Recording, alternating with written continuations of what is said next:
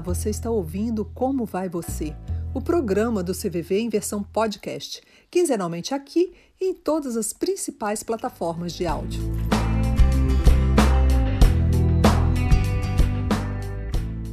Neste nosso programa de estreia, o assunto é amizade. De repente, uma pessoa surge no nosso caminho e é uma coisa assim, meio mágica. A gente tem ali naquela pessoa uma força, um vínculo, né, um relacionamento super forte. Essa pessoa acaba tendo uma importância fundamental nas nossas vidas. Para falar sobre esse assunto, a gente está aqui hoje com o Dr. Neurico Ortega, que é psiquiatra, autor de diversos livros, como A Tristeza Transforma, A Depressão Paralisa, Crise Suicida, entre outros. E com ele nós vamos conversar sobre esse, esse assunto. Obrigada pela presença, doutor Neuri, seja bem-vindo. Eu agradeço também o convite. Vamos conversar um pouco. Obrigada. Também participa desse bate-papo a Adriana, ela é voluntária do CVV. Olá, obrigada pelo convite, por poder falar um pouquinho com vocês sobre o CVV. Então, eu já começo perguntando para o doutor Neuri, porque dia 20 de julho, doutor Neuri, é o dia de amigo. O que, que caracteriza, assim, um amigo de verdade? A gente, nós no Brasil, a gente tem muito muita mania, né, de falar meu amigo é meu amigo, mas o que, que é de fato um amigo de verdade? Tem tantas maneiras é, que a gente poderia pensar sobre o que é um amigo de verdade. Eu tenho a impressão de que o amigo de verdade é aquele com quem a gente guarda uma cumplicidade e a ponto de podermos falar sobre as coisas que mais nos doem, as coisas mais secretas, aquelas que às vezes são difíceis para a gente mesmo se ouvir falando. É claro que a minha visão nessa definição é influenciada pela minha profissão. Eu sou um psiquiatra e eu ouço pessoas me contarem é, coisas da sua vida, do seu sentimento, que para elas é um alívio. Eu, eu, eu ouço muito de pessoas alguma coisa assim, é, olha, é a primeira vez que eu conto isso para alguém. Algo ocorrido há 20, 30, 40 anos atrás. Então eu acho que uma boa qualidade de um amigo é poder ouvir, é, é oferecer essa escuta, né? Para a pessoa não ficar carregando por 30, 40 anos para um dia chegar a um psiquiatra e contar num contexto quase que profissional, né?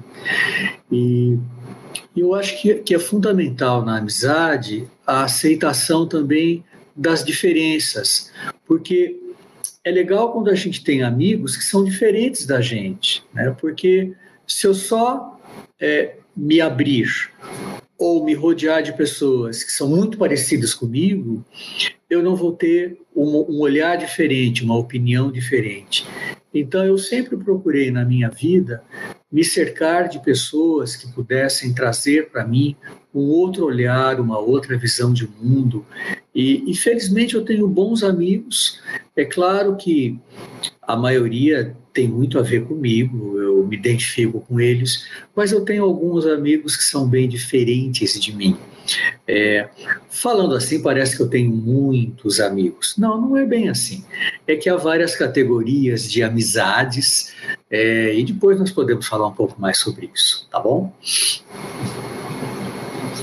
Certo. Então, assim, é, esse, essa, essa escuta é fundamental, né? Eu ter confiança, eu poder é, falar tudo aquilo que eu sinto sem, sem muito julgamento para uhum. essa pessoa, né? E uhum. aí, já aproveitando o gancho com o CVV, é mais ou menos isso que o CVV faz, Adriana. Às vezes a gente ouve as pessoas falarem que o CVV é uma espécie de amigo temporário, seria isso? Interessante, né? É, é, ouvindo o que o professor falou, é, essa, essa escuta que a gente procura ter no CVV, oferecer, né, de, de muitas vezes é, situações muito diferentes da nossa vida, é, de pessoas falando isso que, que ele citou, né, de que é a primeira vez que alguém está contando alguma coisa para gente, isso às vezes nos nossos plantões onde a gente prima por criar um ambiente onde a pessoa possa falar realmente aquilo que ela está sentindo, de forma tranquila, aberta, com respeito e, e, aceitação, as pessoas acabam dizendo isso, de que realmente é, muitas vezes é tão difícil elas confiarem em alguém que elas acabam não, não conseguindo falar essas coisas tão importantes. Né? Talvez porque os amigos não consigam é, entender, né, compreender muitas vezes. É, acho que esse ouvir que a gente quer oferecer no CVV é essa possibilidade de que as pessoas possam falar, é, mesmo não conhecendo a gente, mas que elas se sintam acolhidas para poder falar, para que a gente seja um amigo durante o tempo que elas precisarem. Né? Então, acho que a gente procura oferecer isso. Muito interessante ele dizer que houve isso também nas consultas, né? no trabalho que ele desenvolve como profissional. Joia. Agora, doutor Neuri, é, essa escuta e, e, essa fala que a Adriana falou, de não haver julgamento que é feita no CPV, às vezes o amigo é quem também vai dar um conselho, vai dar uma sugestão, vai apontar um caminho, né? Isso é certo? Olha, sempre há algum risco quando damos um conselho para uma pessoa. Eu vou lhe citar uma, um exemplo recente que uma amiga me contou. Essa amiga me contou que uma amiga dela estava numa situação muito difícil com a família. E a minha amiga deu à amiga dela um conselho. E depois desse conselho, essa amiga se afastou ficou um bom tempo em silêncio. E até aquele conselho, elas estavam muito próximas. Então, o que pode ter acontecido? Pode ter acontecido de a pessoa que recebeu o conselho parar um pouco para pensar, não queria mais conversar com ninguém. Mas também pode ter acontecido de a pessoa que ouviu o conselho não ter seguido o conselho e dessa maneira ela se sentia constrangida em retomar o diálogo com a amiga, porque se sentiria na obrigação de dar uma satisfação, uma justificativa que nem ela encontrava facilmente para os problemas da sua vida, quer fosse para um lado, quer fosse para o outro. Então, o conselho é uma coisa muito delicada da gente dar. Não quer dizer que a gente vai sempre ter uma escuta quase que técnica, sem nunca opinar. Não. Tem que haver a espontaneidade, às vezes a gente dá uma opinião, mas é sempre bom quando a gente dá uma opinião ou um conselho, perguntar para a pessoa: o que, que você acha disso que eu lhe disse? Olha, é a minha visão. Olha, é uma sugestão, mas o que que você acha? Você acha que isso poderia funcionar para você? Isso é legal não só no contexto terapêutico, né? Porque vocês têm aqui um psiquiatra conversando, mas também no contexto das amizades. A gente pode dar uma opinião, mas que fique claro que é uma opinião e que o amigo pode fazer o que ele quiser, porque eu vou continuar amigo dele, porque amigo que é amigo como eu disse, aceita a diferença. Eu posso falar para um amigo, puta, não faz isso, acho que você vai fazer uma besteira. Bom, ele faz. E eu vou continuar amigo do lado dele. tá certo? Faz parte da amizade. Faz né? parte da amizade, faz parte. A, e, a, e ser, amigo de quem, a, ser amigo de quem faz tudo o que eu acho que ele deve fazer é fácil, né? É fácil. É, exatamente. O reconhecimento desse, dessa diversidade, do contraditório, é fundamental para um vínculo a longo prazo. Né? Porque assim as pessoas vão se reconhecendo até nas diferenças, nessa claro. amizade, né? Uhum. Seria isso, Adriana? Eu imagino que isso faz muito parte do treinamento, né, Adriana, é, dos voluntários do CDVV, né, como acolher a diferença, respeitar, não entrar em disputas intelectuais ou morais de valores, né? É, a ideia é bem essa mesmo. Quando a pessoa chega até a gente para conversar, que a gente tente criar ao máximo né, um clima favorável para realmente ela se abrir. É, é muito comum né, a gente contar alguma coisa para as pessoas, para os amigos, para a família e tal, e receber uma crítica, um julgamento. Então a ideia do CVV é justamente o contrário. A pessoa possa entrar em contato com a gente e falar aquilo que ela está sentindo, como ela está percebendo as coisas que acontecem com ela, né? E, e, que ela se sinta aceita, acolhida, respeitada pelas ideias que ela tem. Como o professor falou, tem muita coisa diferente, né? A gente, ninguém é igual a ninguém, mas a gente se tentar se colocar no lugar do outro e ver que os valores das pessoas são diferentes, que nem por isso a gente vai deixar de ser amigo delas, é, é fundamental. Acho que nesse momento a, a, nossa sociedade acaba tendo alguns problemas disso, assim, né? De não conseguir entender que é, ser diferente é normal, que ninguém é igual, né? Que podemos respeitar todos nós a, a todos nós.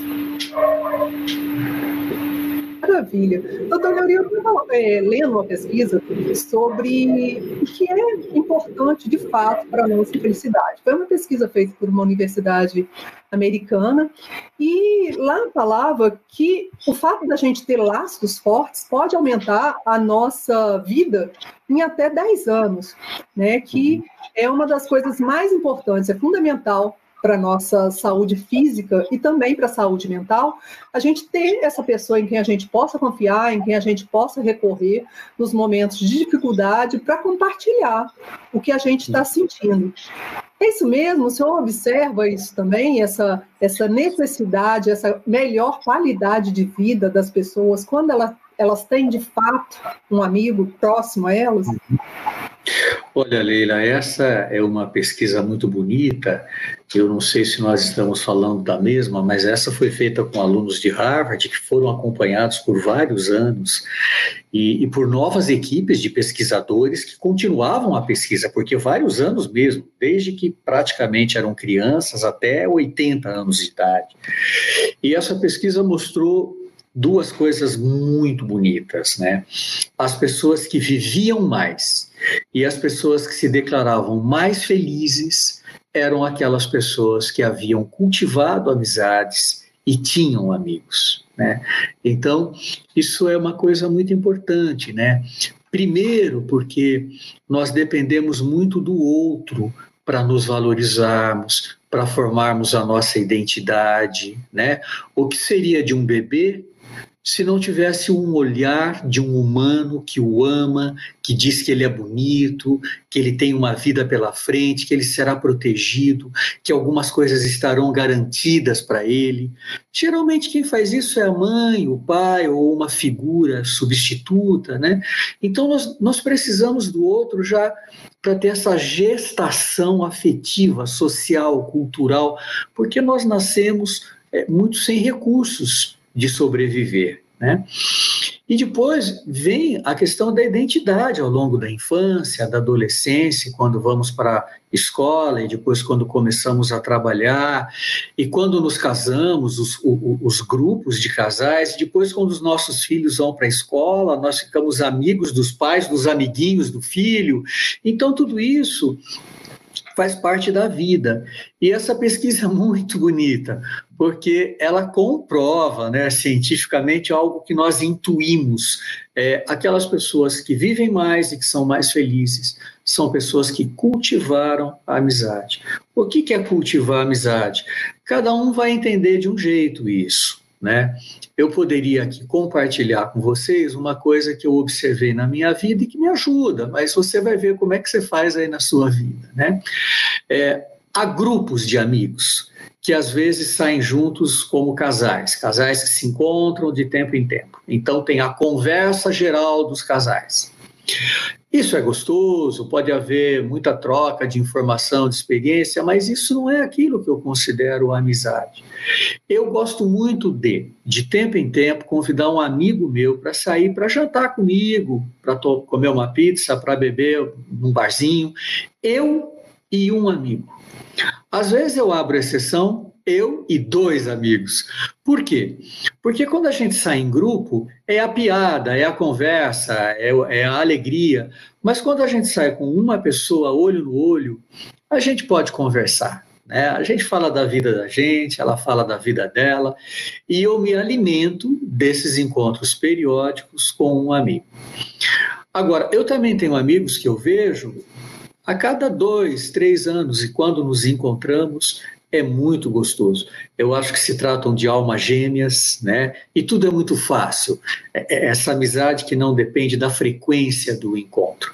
Então há vários tipos de amizades, como os gregos diziam que há vários tipos de amor, né? Então nós temos que estar abertos a essas possibilidades. É, outra coisa que eu acho legal também comentar por ser psiquiatra, eu ouço muito as pessoas o tempo todo, escuto-as, e isso às vezes me cansa. Então eu reparo que muitas vezes eu quero ficar só, chega um final de semana, eu, eu até brinco, eu falo, tem silêncio para comprar? Eu estou comprando silêncio, eu estou comprando paz, né? Mas é, eu também combato um pouco essa minha tendência a ficar solitário no final de semana e ligo para um amigo. Como eu falei, um amigo, porque não vai me cansar. Agora, se eu tiver que sair para uma festa cheia de gente, provavelmente vai me cansar. Eu vou ter que esforçar, me esforçar para fazer o sorriso, para ficar na conversa de todo mundo, mas sair com um amigo que, com quem temos muito boa cumplicidade, é, renova a alma e a gente é, começa a ver mais significado na vida da gente, na vida dele, um ajuda o outro. Revigora, né, Vitor? Revigora, é essa palavra, revigora. Agora, o senhor falou aí dois tipos de relacionamento que a gente pode ter. Essa conversa, um para um, seria ali quase um sigilo, um desabafo, ou compartilhar alguma coisa assim mais íntima. E essa outra que é da socialização, dos grandes grupos, e às vezes grandes grupos de amigos também. Às vezes um tem mais esse tom do desabafo e o outro é. mais da gargalhada, do bem-estar, do, do, socializar, do rir, né? do encontrar várias pessoas queridas ao mesmo tempo. As duas uhum. fazem bem para a saúde mental da mesma forma. Claro, não há dúvida. Eu acho que cumprem, é, vamos dizer, papéis e atendem necessidades diferentes. Né? Eu estou me lembrando. É, de pessoas que eu conheço que se reúnem é, quinzenalmente num determinado clube, ou que outro grupo que lê um livro por mês e cada vez, uma vez por mês, é na casa de uma das pessoas e, e tomam chá e conversam e, e comem um bolinho.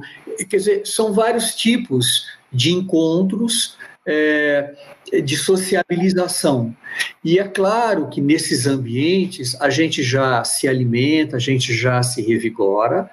É, então, essa é uma boa categoria, vamos dizer, de comunidade, vamos chamar assim, que fica num nível mais geral, social, mas um grupo bem coeso, em que as pessoas se ajudam na hora certa, sempre aparece alguém para ajudar. E também, como eu dizia há pouco, né, aquela outra amizade, que é você com uma pessoa, um momento de maior intimidade, de maior abertura, em que você pode falar sobre coisas um pouco mais delicadas, né? Que não dá às vezes para falar num grupo de amigos, num grupo de casal, né? De casais. Então acho que são várias categorias de amizade, como eu dizia há pouco, né? Tem aquele amigo que eu vejo todo mês, tem aquele amigo que eu vejo a cada dois, três anos. A gente tem que estar aberto para isso e não, não cobrar e não se cobrar né? Porque cada pessoa é de um jeito, cada amizade vai se estruturando de um jeito. Não cobrar e não se cobrar. Quando eu era mais jovem, às vezes eu me cobrava, pô, eu preciso ligar para aquele meu amigo, eu preciso procurar. Não preciso nada. Tem quando a gente se encontra, é mágico. Ninguém tem que ficar cobrando, oh, mas há quanto tempo você sumiu? Isso é totalmente desnecessário. Tem que ser leve, né? É aquela tem que ser leve, tem que ser leve. Você volta a encontrar, parece que você retomou o ponto de onde claro. você deixou exatamente. A gente retomou aquele ponto de cinco anos atrás, naturalmente, assim, naturalmente. Agora você falava aí dos diferentes tipos de amizade, né? E aí aproveito para perguntar para o senhor, por exemplo, é, o pai, a mãe, o companheiro, a companheira, é, quais são os diferentes tipos de amizades? Essas pessoas também podem, as pessoas que têm um vínculo familiar próximo, elas também são consideradas amigas ou não? É, é um outro tipo de relacionamento que pode receber outro nome que não amizade. Olha, Leila, eu acho que é possível a gente estar casado com uma pessoa que é um grande amigo ou uma grande amiga da gente. Eu acho que isso é possível e eu acho que em bons relacionamentos, em, em relacionamentos que atendem às nossas necessidades afetivas, deve haver uma dose de amizade. Né? Por outro lado, eu já ouvi de alguns pacientes é, homens e mulheres, uma expressão: o nosso casamento já tinha acabado, nós vivíamos como amigos. Referindo-se à falta de intimidade, à falta de sensualidade. É, ok, mas pesquisando um pouquinho melhor e um pouco mais a fundo, a gente percebe que esses casais não viviam como amigos, porque deixaram de conversar, deixaram de ser cúmplices Aliás, essa é uma outra queixa comum de casamentos problemáticos, né? Em que alguma pessoa fala: nós perdemos a cumplicidade, nós perdemos o companheirismo. Então, nem sempre uma relação familiar de pai e filho, de marido e mulher, nem sempre isso é amizade, né? Às vezes há cuidado, às vezes há interesse, às vezes há uma boa relação baseada em lealdade, em cooperação recíproca, mas às vezes falta esse ingrediente da amizade que eu dizia há pouco, que é essa cumplicidade, que é, que é poder se abrir e falar de tudo. Muitos casais perdem essa grande intimidade, essa cumplicidade. Então, como eu dizia, retomando, é errado dizer assim: ah, o nosso casamento acabou, a gente vivia como amigos. Errado, porque quando a gente vai observar de perto, nem amigos mais eram. Por que não conversavam? Né? Quando não há um relacionamento sexual, não há beijo. Quando não há beijo, não há cafuné. Quando não há cafuné, não há proximidade. Quando não há proximidade, não tem nem conversa mais, nem amizade mais. É só instituição de uma relação que se mantém, mas sem amizade, sem cumplicidade. Muito interessante.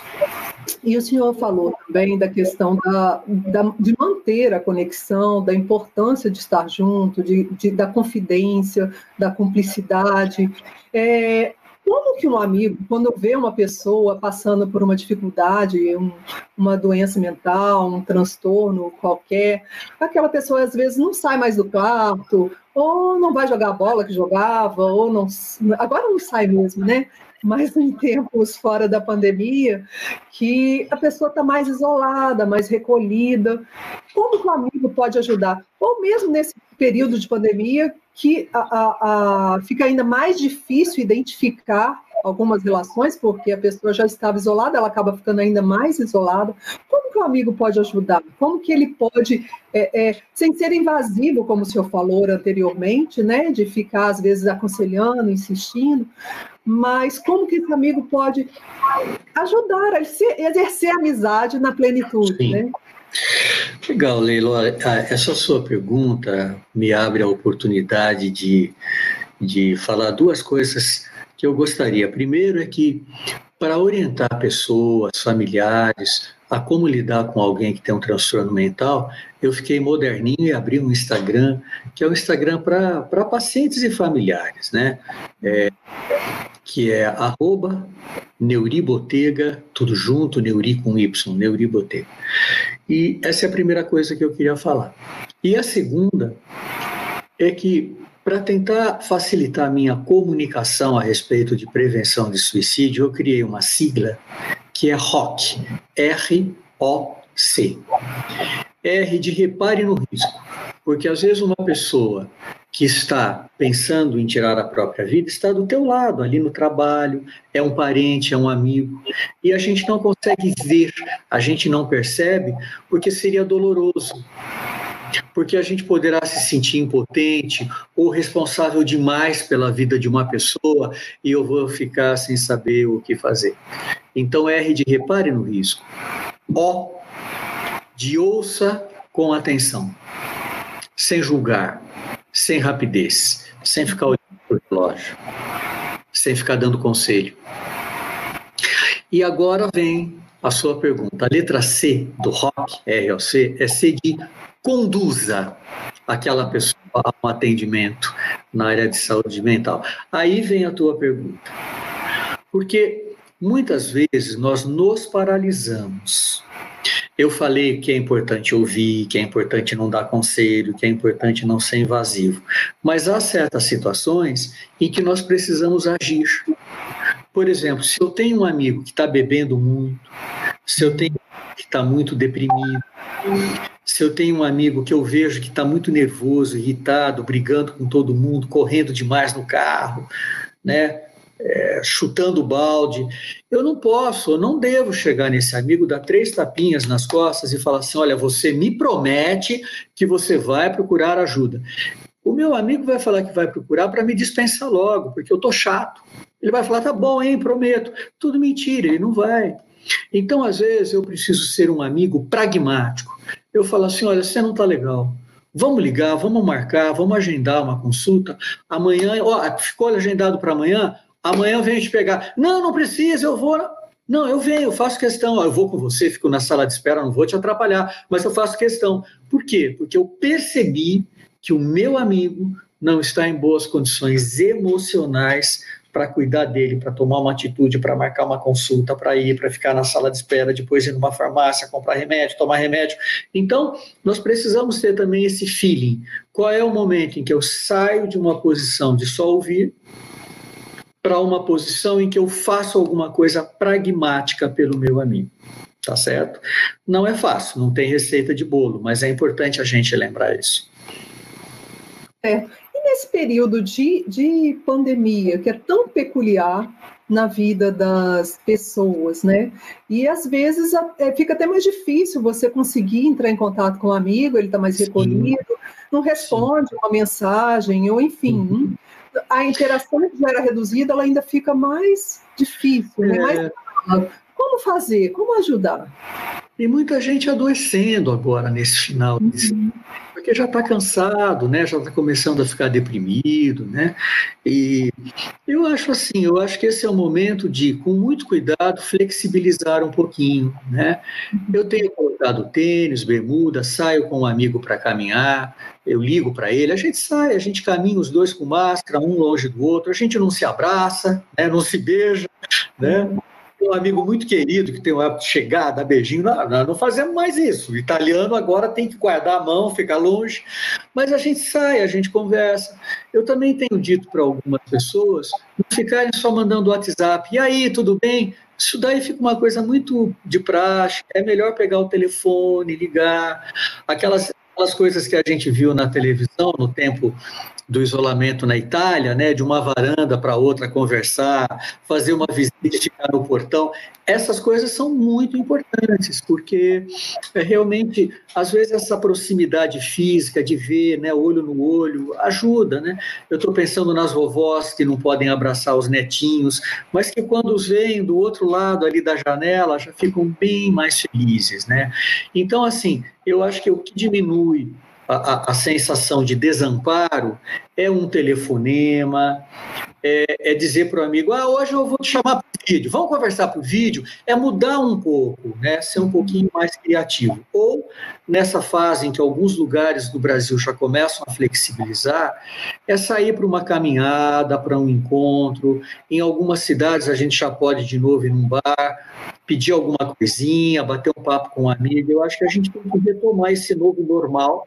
Nós não sabemos direito como vai ser, mas esse é o momento, né? Porque o distanciamento social também me deu muitas escusas para eu não ver muita gente, para eu não ir em festa chata, aquelas festinhas de aniversário que eu não queria ir. Agora, então, eu retomo, né? eu não tenho mais escusas. Mas eu aproveitei a pandemia para pensar e para tentar organizar a minha vida para ser um cara mais sincero, mais honesto comigo mesmo, né? É, não radicalizar, mas também não ficar sorrindo, indo a um monte de lugares que eu não quero. Essa pandemia ajudou a gente a pensar bastante no que é essencial na vida da gente. Pessoa que tem dificuldade de fazer amigo. Às vezes a gente ouve a pessoa falar: ah, eu não consigo ter amigos, ou eu não tenho nenhum amigo, não tem uma pessoa, né? Ela não consegue estabelecer um vínculo, ou ela não percebe isso. Como que essa pessoa pode agir para mudar essa situação que muitas vezes machuca, incomoda, né? Olha, Leila, se eu tivesse uma resposta simples e fácil para te dar, eu acabaria perdendo uma parcela dos meus pacientes. Então, eu não posso te dar a resposta mágica, simples. Por quê? Há pessoas que, por questão de personalidade, por história de vida, elas têm mais dificuldades, né? E aí vai desde uma timidez, que é algo normal, timidez não é doença, né? Vai desde uma timidez a um verdadeiro bloqueio, medo, paura de olhar, de conversar, de falar com um grupo de pessoas. Tem até uma doença que é que está no limite desse problema, que é o transtorno de, de ansiedade social ou fobia social, né? Pessoas que têm muita dificuldade para chegar num ambiente onde haja um grupo de pessoas que dirijam o olhar para quem chega, né? Então, você me fala de um problema sério, muitas pessoas têm desde uma timidez que com esforço a gente consegue superar, até um verdadeiro bloqueio. Tem pessoas também que acham que ninguém gosta de mim, que eu não tenho capacidade para fazer amigos, e é mentira, porque é uma pessoa que se expressa bem, é uma pessoa que tem bons valores, é uma pessoa até simpática. Lembrar também a depressão é, põe uma lente nos nossos olhos e a gente não repara que tem bons amigos, que a gente pode contar com eles, a gente deixa de valorizar o que tem de bom na vida da gente. Então, há muitas condições que podem impedir a gente de ter um amigo. Né? E há também aquelas pessoas que têm um caráter mais narcisista, mais autocentrado, que acho que não precisa de amigos né? Tem uma relação utilitária com o outro. Eu me basto, eu sou a melhor companhia para mim mesmo. E provavelmente vai viver assim a vida inteira, é, com várias chances para mudar, para se abrir mais para o outro. Às vezes consegue, outras vezes não. É, eu sei que eu estou lhe dando uma resposta muito geral, mas realmente não há uma fórmula fácil para tirar uma pessoa de uma posição de recolhimentos, é, de, de, afastamento em relação ao outro e colocá-la fazendo amizades. Não, não, é simples. Não tem receita de bolo para uma coisa que não. é tão complexa, né? Quanto o relacionamento. Não tem, não tem, infelizmente não. Doutor Neuri, infelizmente a gente está aqui chegando no final e eu queria que a Adriana falasse um pouquinho dessas pessoas que têm dificuldade, como o doutor Neuri comentou, né? Às vezes existe esse excesso de timidez, até uma fobia social. Essa pessoa pode ligar para o CVV, Adriana? Como que ela faz? Quais são os canais de atendimento que o CVV oferece? A gente está disponível para conversar com todo mundo. Então, se você de alguma maneira se identificou com o que a gente diz, ou, tá, ou sente que precisa falar com alguém e, e próximo de você você não está conseguindo, nossos canais de comunicação estão abertos. Então, você pode ligar para o fone 188, é gratuito, funciona 24 horas no Brasil todo. Né? Ou, se você preferir, tem gente que prefere escrever ao invés de falar, aí você pode mandar um e-mail ou até usar o chat. E aí, o acesso a esses serviços, o e-mail, o chat, você tem pelo, pelo site do CVV, cvv.org.br. Então, você pode mandar uma mensagem também, escrever, às vezes é mais fácil do que falar para os tímidos, né? Porque você pode ajudar a escrever ao invés de falar. E, ao mesmo tempo, se você preferir falar, é, o fone 188 ele é gratuito. Então, e você não precisa se identificar. Né? A gente vai conversar, um voluntário vai te atender, conversar com você sobre o que você quiser. O assunto que estiver te incomodando, aquilo que você precisa dividir com alguém. A gente está disponível sempre para isso. Então, fica aí a dica no cvv.org.br, estão todas as formas de atendimento disponíveis. E a gente vai encerrando por aqui, vai ficando por aqui na primeira edição do programa que hoje veio com o tema Amizade. E a gente agradece muito a presença do Dr. Neuria, bate-papo super gostoso, a gente ficaria aqui horas conversando com ele. Parece, inclusive, um amigo, né, doutor? É. E só gostaria de, de deixar alguma coisa para o nosso telespectador, para o nosso é, ouvinte internauta? Olha, eu, eu queria dizer que, independentemente dessa pesquisa que nós citamos no início do, problema, do programa, que mostra que quem tem amigos vive mais e vive mais feliz, eu queria dizer que não precisaríamos da pesquisa, né? A pesquisa só confirmou o que nós sentimos. Como é bom a gente poder se abrir e a gente aprender a cultivar amizades. Às vezes a gente coloca tantas outras coisas entre as prioridades que a gente se esquece de cultivar uma amizade. Então, sempre que você se lembrar, você tem um amigo, faz tempo que você não bate um papo, que você não conversa, é, pensa se não vale a pena combinar um encontro, uma saidinha, isso é muito legal. Claro, quando houver condições, quando vocês estiverem próximos, quando isso for viável, né? É, eu estou convencido de que a amizade é importante. Que bom que tem um dia do amigo para a gente poder lembrar e, e, falar sobre essas coisas. Obrigada, doutor Neuri. Adriana, você gostaria de deixar um recado final? Acho que agradecer também o professor por ter vindo falar com a gente, agradecer a oportunidade de estar aqui falando sobre, um pouco mais sobre o CVV e convidando né, as pessoas para conhecer nosso trabalho. É, se você tiver curiosidade de saber o que, o que nós fazemos, acessar cvv.org.br. Tem uma série de materiais lá que vocês podem usar. A, a gente tem um blog onde a gente sempre também publica é, assuntos que são relevantes e que podem ajudar a gente a refletir um pouco né, sobre tudo que está acontecendo, como é que a gente está se sentindo. Então, fica aqui o convite e se você precisar conversar sobre qualquer assunto, entre em contato com a gente. Muito obrigada, Adriana. Obrigada ao doutor Neuri. Lembrando que, quinzenalmente, a gente vai estar por aqui sempre com um assunto novo. Segue lá nosso perfil nas redes sociais, CVV Oficial. Por lá você vai ficar por dentro de tudo também. Mas se você quiser conversar, desabafar, falar sobre algum assunto que você esteja sentindo necessidade, sem julgamentos, sem críticas, com total respeito, de forma sigilosa, você pode ligar para o CVV, como a Adriana já falou, pelo número 188, e também mandar um e-mail, acessar o chat. É isso, pessoal. Ficamos por aqui hoje. Mais uma vez, obrigada e até até mais. Tchau, tchau.